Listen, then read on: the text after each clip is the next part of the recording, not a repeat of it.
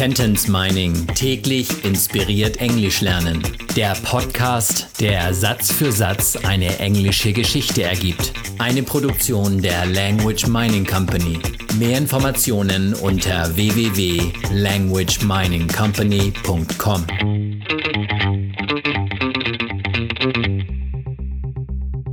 Satz Nummer 15 aus der englischen Kurzgeschichte für Kinder. Jonah and the Kidnapper.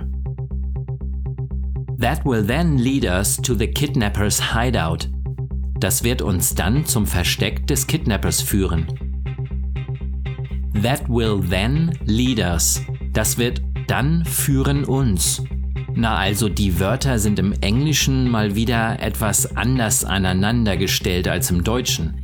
Und das macht nichts, denn wir wollen ja den englischen Satz verstehen. Das wird uns dann führen. That will then lead us uns führen. Lead us. That ist das aus dem vorigen Satz, da ging es um den Peilsender, the tracking device. So ist also that gleich the tracking device.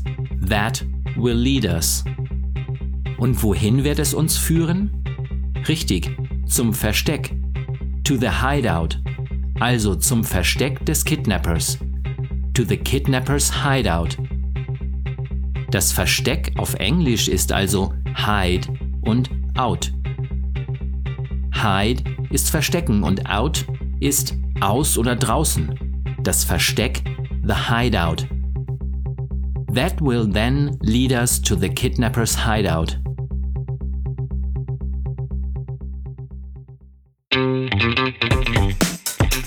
Sentence Mining täglich inspiriert Englisch lernen.